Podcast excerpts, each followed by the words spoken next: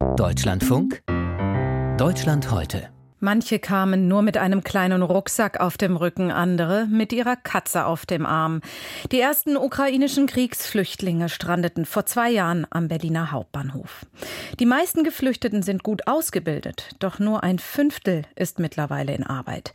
Während viele immer noch in Sammel- oder Notunterkünften leben, auf ihren Deutschkurs warten oder Bürgergeld beziehen, haben sich andere ein neues Leben hier aufgebaut. Die Galeristin Natalia Jakimovic zum Beispiel. Manfred Götzke hat sie besucht. In der Serpengalerie in der Auguststraße in Berlin-Mitte knirscht, knackt und rumort es an diesem Freitagabend, Anfang Februar. Mitten in der Galerie steht ein Tisch voller kleiner selbstgebastelter Synthesizer und Kabelsalat. Der ukrainische DJ Subprodukt legt auf, ein Experimentalkünstler, der zwischen Berlin und Stockholm pendelt. Es ist kurz nach acht. Die erste ukrainische Galerie in Berlin füllt sich langsam. Fast alle sprechen ukrainisch, die meisten in schickem Schwarz gekleidet, wie man es in einer Galerie in Mitte nicht anders erwarten würde. Einige Gäste versuchen zur arrhythmischen Musik zu tanzen. Die meisten blicken auf die wabernden, psychedelisch bunten Formen, die ein Lichtkünstler passend zur Musik an die Wände wirft. Uh, Wir arbeiten mit ukrainischen Künstlern, weil es wichtig ist, sie jetzt zu unterstützen. Ukrainische Kunst war immer im Schatten der russischen Kultur. Deshalb ist es wichtig zu zeigen, was ist ukrainische Kunst. What does it mean Ukrainian art? Erzählt Natalia Jakimovic auf Englisch, denn Deutsch lernt die 43-jährige Ukrainerin noch. Sie ist die Gründerin der Serpengalerie. Heute für ihre zweite Ausstellung hat sie ukrainische DJs in die Galerie geholt. Natalia ist direkt nach Kriegsbeginn nach Berlin gekommen, mit ihrem Sohn aus Kiew. Dort hat sie als Fernsehjournalistin und Produzentin für Netflix-Serien gearbeitet. Sie war bekannt, sehr erfolgreich, hat gut verdient. Hier in Berlin als Journalistin zu arbeiten ist unmöglich, wenn man nicht perfekt Deutsch spricht. Aber Kunst war immer meine Leidenschaft. Ich habe meine eigene Sammlung ukrainischer moderner Kunst und deshalb habe ich mich entschlossen, eine Galerie zu eröffnen. Anfangs hat sie in einem Startup als Bürokraft gearbeitet. Ein Job, der sie unterfordert hat, erzählt sie. Vor drei Monaten hatte sie dann die Chance bekommen, diese Galerie zu übernehmen. In der Auguststraße, der Galeriestraße in Berlin-Mitte.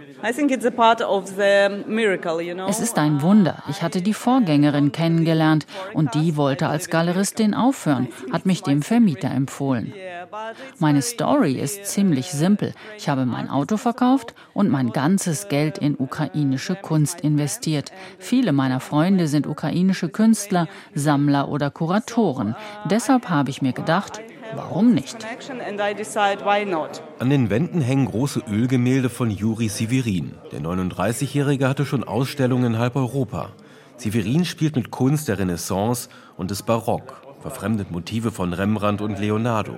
Außerdem zeigt die Ausstellung Auge des Sturms Skulpturen von Vitali Protosenia. Vitali ist jetzt in der Armee. Das ist schon sehr seltsam für mich, weil er ein sehr friedliebender Mensch ist. Aber so ist das in diesen Zeiten.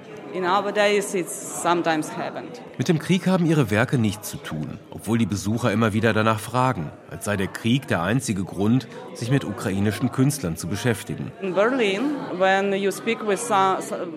ich mit Leuten hier in Berlin über die Galerie und die Ausstellung spreche, dann sagen die, oh, okay, natürlich, das ist bestimmt etwas über den Krieg. Es ist traurig, denn ukrainische Kunst ist nicht nur der Krieg und die Ukrainer sind nicht nur Kriegsflüchtlinge. Aber so werden wir momentan angesehen. Aber ist der Krieg nicht auch auf eine Art hilfreich, weil die Ukraine und damit vielleicht auch die ukrainische Kunst jetzt mehr im Fokus ist? Unfortunately, German people. Das ist leider nicht so. Die Deutschen helfen sehr gerne den armen Ukrainern, den Flüchtlingen, aber sie sind noch nicht bereit, ukrainische Kunst auf dasselbe Level zu heben wie deutsche Kunst. Wir sind eine europäische Nation, wir haben gute Ideen und Talent. Und ich glaube, es ist meine Mission, das auch klar zu machen. Natalia hat sich hier in Berlin ziemlich schnell ein neues Leben aufgebaut. Über Bekannte eine eigene Wohnung gefunden. Sozialleistungen, Bürgergeld hat sie hier nie bezogen. Dass so viele auch junge Ukrainerinnen noch in Notunterkünften leben, auf Deutschkurse warten, keinen Job haben, nach zwei Jahren in Deutschland, die Galeristin kann das nicht so wirklich nachvollziehen. Tja, manche brauchen etwas mehr Zeit, aber ich denke, wir sollten genauso arbeiten wie in der Ukraine. Viele Menschen in der Ukraine arbeiten sehr viel. Das ist für manche Deutsche eine große Überraschung. Sie ist in Deutschland längst angekommen.